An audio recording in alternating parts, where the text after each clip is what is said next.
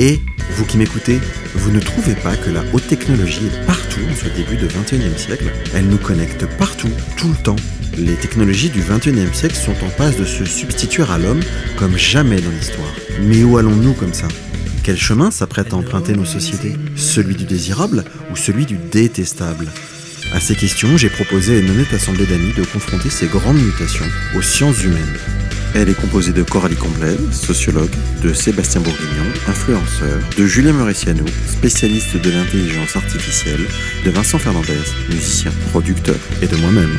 Nous invitons à participer à nos débats celles et ceux qui, comme nous, partagent leur quête du vrai afin de vous la donner en partage. Je suis David Melki, vous écoutez Me to the Moon.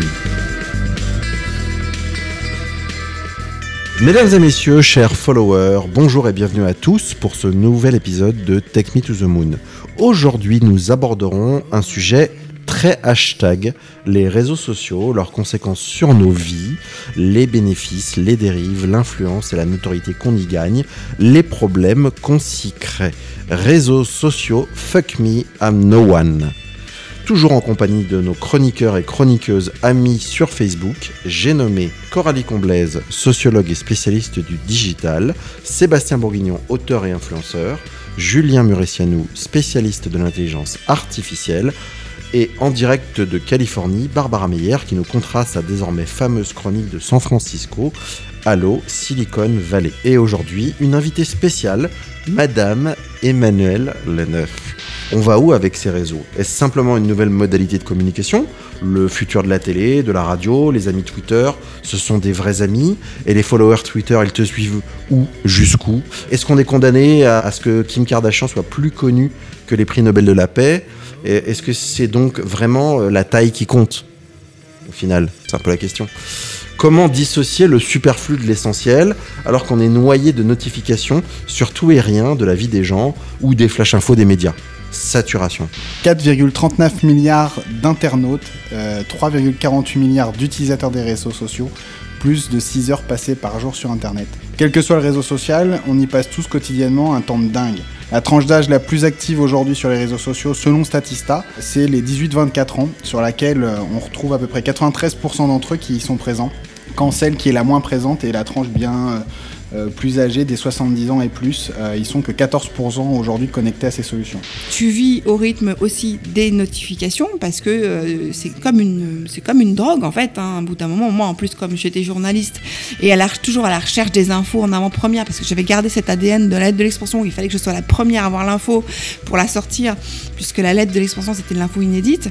donc du coup j'avais cette, cette envie en fait d'être la première à avoir l'info intéressante, pertinente à partager avec mes abonnés.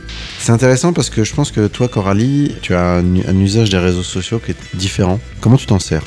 J'y passe pas mal d'heures par jour personnellement. Je m'en sers à usage personnel et professionnel. Euh, Twitter vraiment professionnel pour aller chercher de l'info. Sachant que Twitter, j'y vais de manière ponctuelle. C'est-à-dire parce que je veux chercher une info, je vais voir s'il y a un tweet dessus. Mais j'y vais pas de manière automatique pour vérifier de l'info quotidienne. Euh, ça, je le fais plus sur Facebook, sur lequel je passe environ, je dirais... Euh, ça dépend vraiment des jours, je me dirais entre 20 minutes et une demi-heure par jour, ce qui est très peu par rapport au temps que je pouvais y passer avant. Par contre, il y a un réseau sur lequel je passe énormément de temps, c'est Instagram. Minimum 2 heures par jour. Chers amis, il est temps de retrouver Barbara pour sa chronique d'outre-Atlantique. Allô Silicon Valley, Barbara, nous sommes avec toi. Bonjour à tous, ici Barbara Meyer en direct de San Francisco où il fait encore très beau et le nombre de tweets du président dont on ne prononce pas le nom est de 11 à 12 par jour et de 37 600 depuis son premier tweet en 2009. Ce qui m'impressionne, ce n'est pas le nombre de tweets, c'est évidemment son contenu, mais aussi le nombre de followers. 100 millions de personnes le suivent sur les réseaux sociaux. Twitter, Facebook, YouTube, Instagram, tout confondu. C'est presque autant que Katy Perry. Et cette comparaison faite, je ne peux que m'inquiéter de la crédibilité de ceux qui s'expriment et de la crédulité de ceux qui lisent et écoutent les réseaux sociaux. Est-ce pour ça que j'ai réduit moi-même le temps passé sur les réseaux sociaux? C'est bien possible, mais je ne suis pas la seule et je vous donne quelques chiffres. 18,5% des utilisateurs ont quitté Twitter ces trois derniers mois. 44% des 18-29 ans ont supprimé Facebook de leur téléphone portable l'an dernier et 74% des utilisateurs tout âge confondu, disent prendre un break de Facebook. Alors c'est sûr, l'affaire Cambridge Analytica y est pour quelque chose. Mais avouons-le, avant ça, avant ce scandale, le vent avait déjà commencé à souffler contre les réseaux sociaux. Trop de narcissisme, trop de pubs, trop de fake news, trop c'est trop. Le réseau social a perdu de son âme, de son charme et de son innocence. C'est vrai, les réseaux sociaux, ce n'est plus ce que c'était. Et la Silicon Valley l'a bien compris. En créant de nouveaux modèles de plateformes de contenu, elle essaye de tirer le débat vers le haut.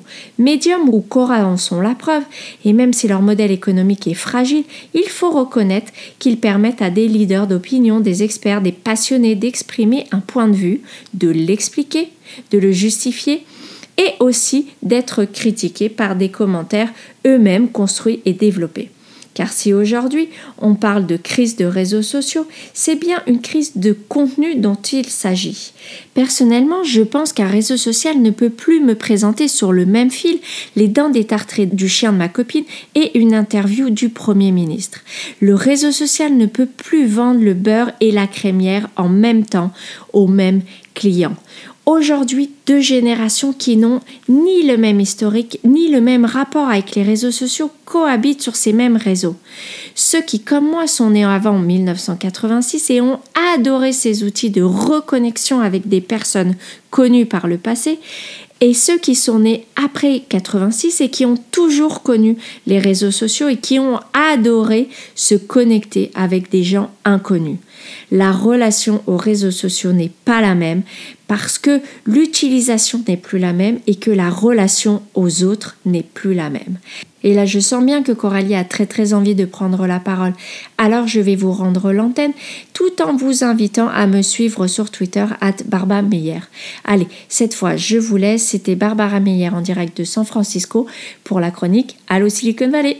Coralie, euh, on va, d'abord remercier Barbara pour sa chronique. Et euh, écoute, je pense qu'elle te donne naturellement la parole. Je te la donne. Moi, ce que je peux dire en tout cas, c'est que là, pour le coup, Coralie, sociologue, peut switcher et prendre un petit peu plus son rôle de sociologue. Pas plus tard que ce matin, j'ai fait une étude euh, sur des classes étudiants que j'ai. Donc, j'ai deux classes étudiantes ce matin, euh, composées en tout à peu près d'une quarantaine d'élèves, sur lesquelles j'ai fait un sondage. Et je leur ai demandé euh, j'aurais posé plusieurs questions. Déjà, est-ce qu'ils allaient euh, sur, toujours sur les réseaux sociaux? Si oui, lesquels? Donc, il y en a très peu qui continuent à voir Facebook. La tranche d'âge, c'est euh, ils, sortent du baccalauréat, là, donc c'est 18-19 ans par là on va dire 18-20. Il y en a très peu aujourd'hui qui utilisent encore Facebook. En revanche, ils sont quasiment tous sur Instagram et les trois quarts sont sur Snapchat. Euh, et je leur ai posé des questions du type... je ne vais jamais.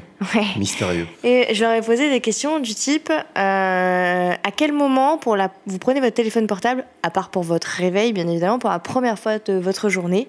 Et il y en a énormément qui m'ont répondu dès le réveil, en fait. Il y en a qui se lèvent un quart d'heure, 20 minutes plus tôt, ou qui traînent au lit un quart d'heure, 20 minutes pour euh, regarder les réseaux sociaux avant de se C'est la première chose qu'ils font.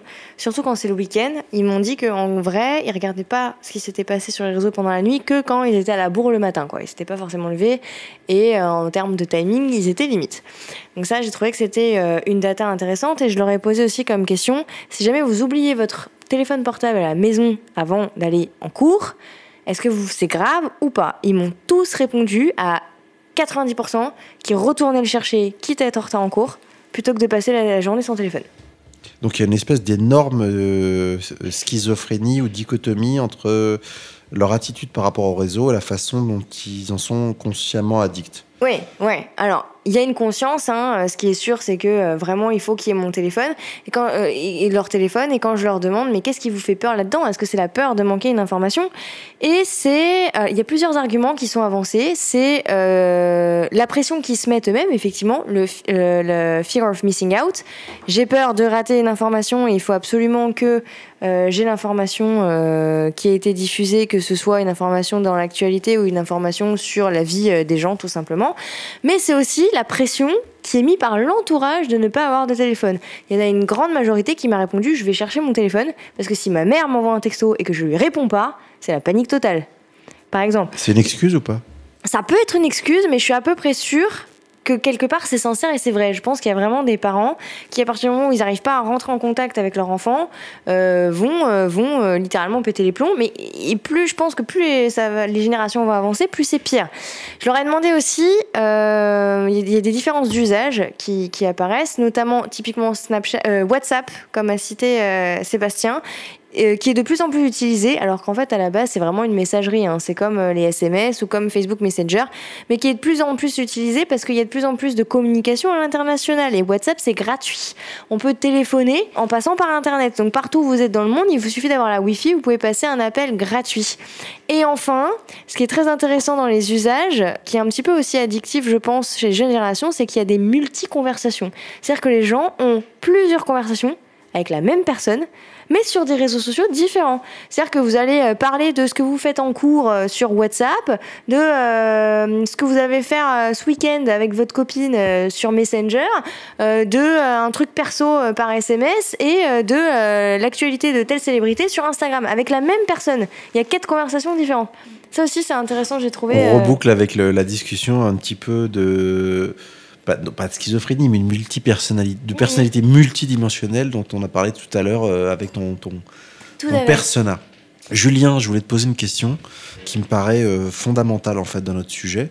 Tu m'as éclairé il y a plus d'un an en fait maintenant sur la notion de bulle cognitive. Tu m'avais euh, à la fois euh, expliqué ce que c'était, tu m'avais quelque part en incidence montré le bénéfice et le danger de ce que pouvait être une bulle cognitive gérée par un opérateur sur lequel t'as pas la main. Du coup, ça me laisse, euh, ça me fait poser plusieurs questions.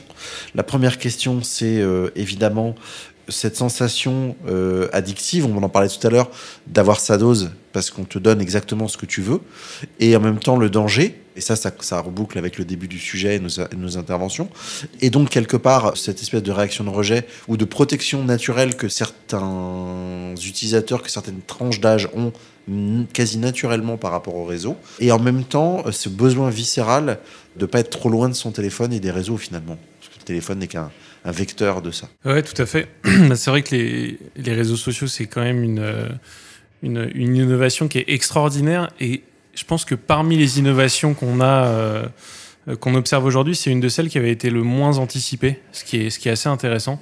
Quasiment personne n'avait vu ça venir il y, a, il y a 30 ans, etc. Il suffit de regarder les films d'anticipation. C'est présent nulle part. Ce- Cette notion de, de reconnecter les gens, d'avoir des réseaux sociaux, tout le monde est passé à côté, ce qui est extraordinaire. On parlait de, vo- de voitures volantes, etc., mais les réseaux, les- les réseaux sociaux n'étaient pas là. Alors que c'est un des bouleversements les plus profonds sur plein de dimensions. Et là, on l'a vu depuis le début de la conversation, psychologiquement, avec l'addiction, sur, euh, sur le niveau relationnel, évidemment, avec le fait d'abord de se reconnecter avec des personnes qu'on n'avait pas vues depuis longtemps, ensuite de, euh, de, de- de refaire une, une notion de, de tribu ou de communauté, et puis ensuite de pouvoir juste s'exprimer en ligne et d'avoir des followers, ce principe-là aussi sur un point de vue social et d'organisation de société, avec des conséquences. On sait que les printemps arabes, notamment, ils ont été rendus possibles par les réseaux sociaux, donc ça a un impact incroyable sur, euh, à, des niveaux d'organisation qui sont extrêmement élevés. Et c'est aussi euh, un domaine un petit peu de prédilection pour euh, l'intelligence artificielle et la data. Et on l'a déjà un petit peu mentionné en disant euh, notamment tout à l'heure que 90% ou 99% des tweets étaient, euh, étaient générés automatiquement. Et c'est vrai que le monde des réseaux sociaux est complètement inondé de euh, publications automatiques sur les, sur les différents réseaux sociaux. Twitter, c'est l'exemple phare, mais c'est pas le seul. Et, Donc d'algorithmes, on est d'accord, plus ou moins. Exactement. Exactement. De ce qu'on peut appeler aussi des bots, Ouais. ce qu'on peut appeler, enfin des robots. Exactement. Des petits programmes informatiques, donc euh, qu'on peut qualifier d'intelligence artificielle ou pas, mais en tout cas des programmes qui arrivent à générer automatiquement des publications, que ce soit des photos sur Instagram, des messages sur Twitter, des tweets ou autres. Et effectivement, on appelle ça des bots en général, pour ab- abréviation de robots. Et ce qui est, euh, ce qui est euh, fascinant, et juste sur, sur l'autre côté aussi des réseaux sociaux, c'est aussi un domaine de prédilection pour l'intelligence artificielle, aussi pour la, la simple raison qui rejoint totalement le modèle de Flash Tweet, qui est que très vite, et c'est euh, dans, dans la continuité historique d'Internet, le problème n'a pas été la création de contenu, mais la curation de contenu. Très vite, la quantité de, choses qui sont publiées devient ingérable pour des humains, même nombreux. Et donc, le cœur de la valeur se fait sur la capacité à identifier ce qui est intéressant et à sortir ce qui est intéressant de la masse. C'était le cas pour Internet. C'est pour ça que euh, Netscape puis Google avec Yahoo, etc. Les moteurs de recherche, c'est ce qui permettent, c'est de trier les choses. Et sur les réseaux sociaux, c'est devenu le cas également très vite. Et là aussi, c'est un domaine de prédilection pour des algorithmes, le fait de trier ce qui est intéressant ou pas. Et donc tout ce monde-là, qu'on croit très humain a priori, de façon peut-être un petit peu naïve au départ, il est en fait orchestré totalement par des algorithmes. Une des choses que font ces algorithmes, c'est de trier. Et trier, ils le font de façon personnalisée. C'est-à-dire qu'ils vont donner, bah, toi David, ils vont te donner exactement ce qui t'intéresse en fonction de qui tu es et puis de ce que tu as regardé avant. Toi Sébastien, pareil, etc., etc.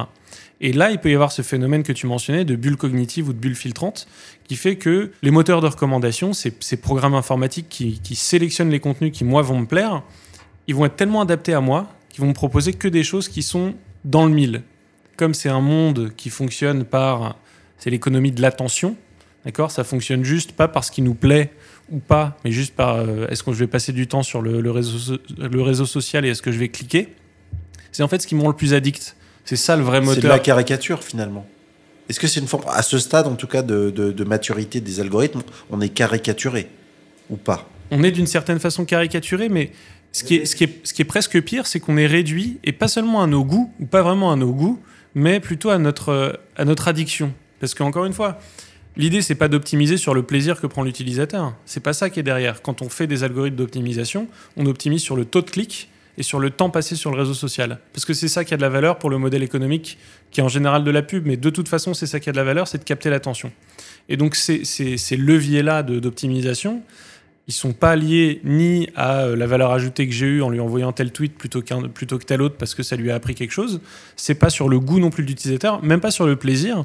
Il y a, quelques études qui montrent qu'en fait l'utilisation, et c'est lié à l'addiction, l'utilisation des réseaux sociaux, elle est plus liée à, presque une notion d'angoisse un petit peu. On va, on va chercher sa dose, que forcément, donc c'est une dérive, tout le monde n'est pas comme ça, heureusement, et même pour, pour chacun, je pense que majoritairement, c'est, c'est pas le cas, mais en tout cas, c'est un des aspects qu'il y a. Et cette notion de bulle filtrante, elle apparaît quand on est exposé uniquement à des contenus qui sont exactement algorithmiquement dans notre euh, profil psychologique. Barbara me disait euh, il y a quelques mois que euh, à San Francisco, depuis un an, un peu plus d'un an. C'est un mode de vie très healthy, hein, basé sur euh, euh, le, minimalisme, euh, basé sur la, nature, la santé. Et eux, en fait, ils ont un mélange total entre l'organique et l'inorganique, c'est-à-dire entre la data, la donnée, l'information et les légumes bio. Il, le traite, il l'ingère, il le traite dans un mécanisme d'ingestion, d'assimilation de l'organisme qui est à peu près similaire parce que à la fois ils sont juges et partis, ils travaillent de ça, ils sont hyper sensibilisés à ça et en même temps ils sont euh, du coup hyper méfiants à ça. Et elle me disait que depuis un an, en ville, comme on dit, euh, les dîners à, San Francisco, c'était euh, est-ce que tu as arrêté ton compte Facebook? Comme que est-ce que tu as arrêté de manger de la viande? C'est exactement la même mécanique de la discussion qui se produit à San Francisco depuis un an. Tu vois, c'est euh, pas que c'est mauvais forcément en soi, c'est que tu décides que euh, tu n'ingères plus. Parce qu'il y, a des, y a des antibiotiques, tu vois, il y a des, des, bulles, euh, des bulles cognitives, tu vois, qui, qui, il y a des antibiotiques. Non, parce qu'il y a eu le, effectivement le scandale dont on parlait tout à l'heure de Cambridge Analytica qui a fait exploser d'un seul coup la face du monde je sais pas si ça s'est surajouté, mais ça a matérialisé ou concrétisé pour plein de gens un truc qu'ils n'avaient pas compris complètement que euh, leurs data, elles étaient utilisées pour euh, leur présenter que ce qui les intéressait. Et euh, du coup, ça, effectivement, à cette époque-là, mais pas que là-bas, hein, pas que à San Francisco. moi, j'ai vu sur ma timeline Facebook un nombre de personnes considérables dire, moi, je ferme mon compte, c'est fini, je veux plus être Et sur pas Facebook. seulement sur Facebook. Et après, effectivement, ça s'est étendu. après, la vérité, c'est qu'il y en a plein qui ont dit qu'ils allaient le faire qui l'ont fait pendant 5 minutes et puis qui sont revenus. Mais euh, arrivé sur Instagram. Mais moi, c'est un phénomène que je vois effectivement depuis euh, depuis quelques mois, avec effectivement beaucoup de key opinion leaders qui étaient là depuis longtemps sur Twitter et sur Facebook, qui disent effectivement publiquement un qu'ils ont enlevé l'application Facebook, deux qu'ils ont récupéré tous leurs tweets depuis le début. Il y a une espèce de peur de, de récupérer euh, toute cette donnée euh, qu'ils ont, euh, qui, qui, est accumulée par, par Twitter depuis le début. Et donc c'est un phénomène que je constate moi depuis quelques mois, qui est assez assez frappant, où effectivement les gens sont en mode repli. Et, et pour prolonger ce que dit Julien, qui est très juste, sur Twitter aussi, depuis bah, finalement plus récemment que, Facebook, Twitter a mis, mis euh, en place un algorithme qui euh, te permet euh, de te faire remonter l'information qui est censée te plaire et qui est censée correspondre à tes, à tes besoins ou à tes envies.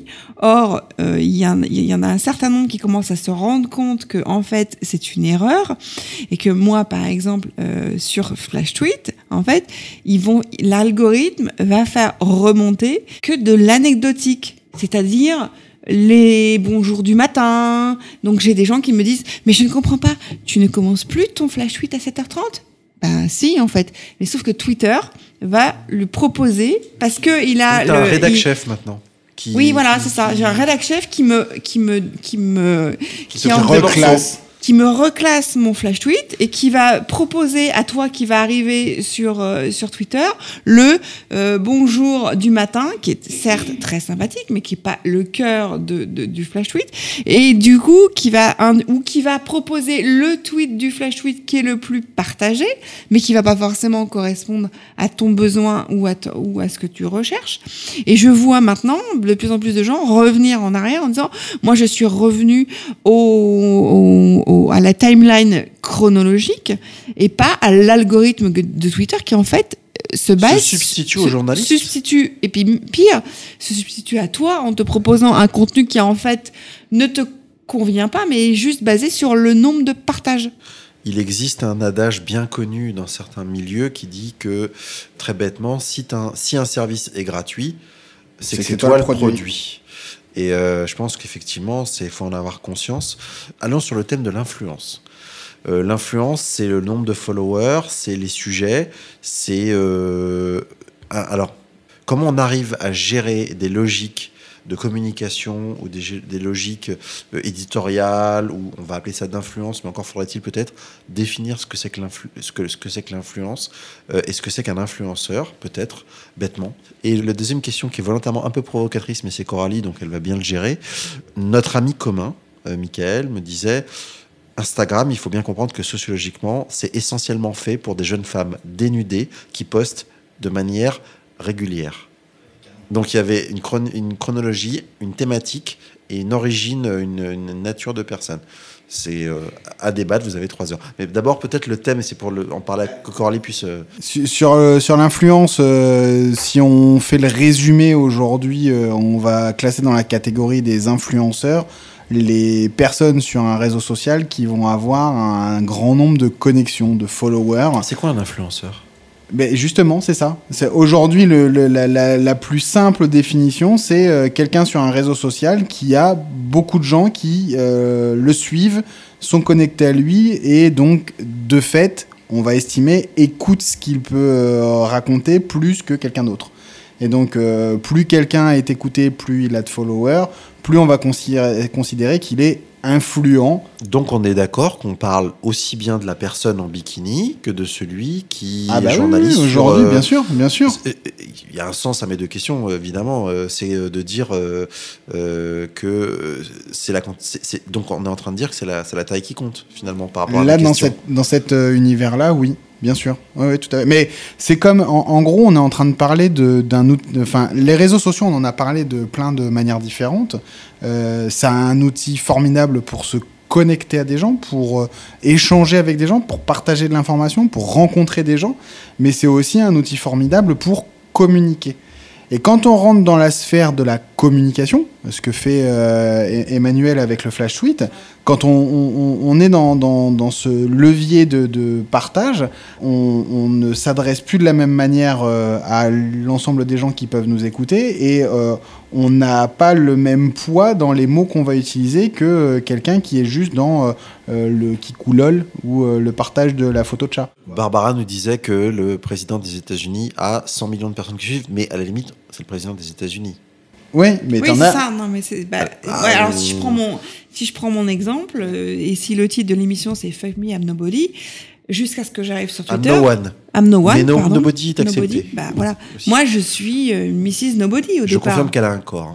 Je suis. Non, mais clairement, je veux dire, c'est-à-dire que la probabilité pour que j'ai un compte qui euh, rassemble 52 000 followers, elle est proche de zéro parce que je suis ni Laurence Ferrari, ni Angelina Jolie. Je ne suis pas quelqu'un de public, je ne suis pas quelqu'un de connu. Et d'ailleurs, à la lettre de l'expansion, je ne signais pas. C'est-à-dire que je faisais mes informations, je ne signais même pas, tu vois. Donc le gap, euh, enfin, c'est énorme. Et maintenant, on me reconnaît dans un restaurant qui est un restaurant à Saint-Lazare où c'est quand même, quand même complètement improbable. Qu'on me reconnaisse dans un événement sur le digital où il y a des gens de l'écosystème, je peux le comprendre, enfin, je peux l'entendre, je peux le concevoir. Mais en revanche, quand je me dis que je suis un resto et on me dit Ah, mais c'est Flash Tweet, où je sors du métro dans le 12e, tu vois, c'est pas l'arrondissement le, plus euh, hype de Paris, et, et on me dit Ah, mais c'est Flash Tweet qui cherche son chemin mais c'est dingue quoi. Enfin, Ce qui est marrant, mais- c'est qu'on dit c'est Flash Tweet qui sert c'est son Flash chemin. Tweet, C'est Ouais, drôle. ouais, c'est pas Emmanuel. Exactement, c'est Ah, Flash c'est la Star. Academy Mais non, mais c'est Flash Tweet. c'est- Donc c'est- ça prouve bien, pour Ah ouais, je comprends, parler non, de mais cette je histoire comprends. d'influence, C'est très clair. c'est le média qui, Ouais, tu vois, pour c'est moi, le par exemple. Donc Ouais. ce que je veux dire par là, c'est que c'est- c'est c'est vraiment la, la force du réseau social, c'est la recommandation. Et, et tu vois bien la viralité. Et l'influence, elle est là, en fait. Elle est dans ce que tu vas partager, elle est dans ce que tu vas émettre. Alors, effectivement, il y a des influenceurs qui sont des gens connus parce qu'ils font par ailleurs euh, un film, euh, un disque, euh, etc.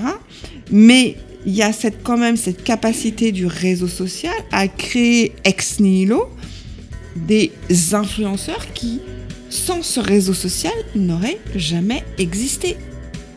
Chers amis, merci de nous avoir suivis pour la seconde partie de cette émission. On se retrouve très vite pour la troisième partie de cet épisode. Merci de nous avoir suivis et d'avoir partagé notre cheminement. Nous convoquons les penseurs d'hier et d'aujourd'hui, les acteurs du changement d'ici et d'ailleurs. Nous essayons de nous forger une honnête opinion. Nous nous donnons le droit au débat, à l'erreur. Merci à vous tous de partager ce voyage avec nous. Vous pouvez nous retrouver sur notre site techmetothemoon.com, tech écrit T-E-C-H. Vous pourrez y poser vos questions sur les sujets à venir qui sont annoncés sur le site ou simplement commenter l'émission que vous venez d'entendre. Si celle-ci vous a plu d'ailleurs, merci de mettre des pouceaux, des étoiles, des likes, des commentaires positifs. Cela nous aide à nous faire connaître et à savoir que cette émission vous intéresse. Nous nous retrouvons très vite pour un nouveau sujet. À très bientôt.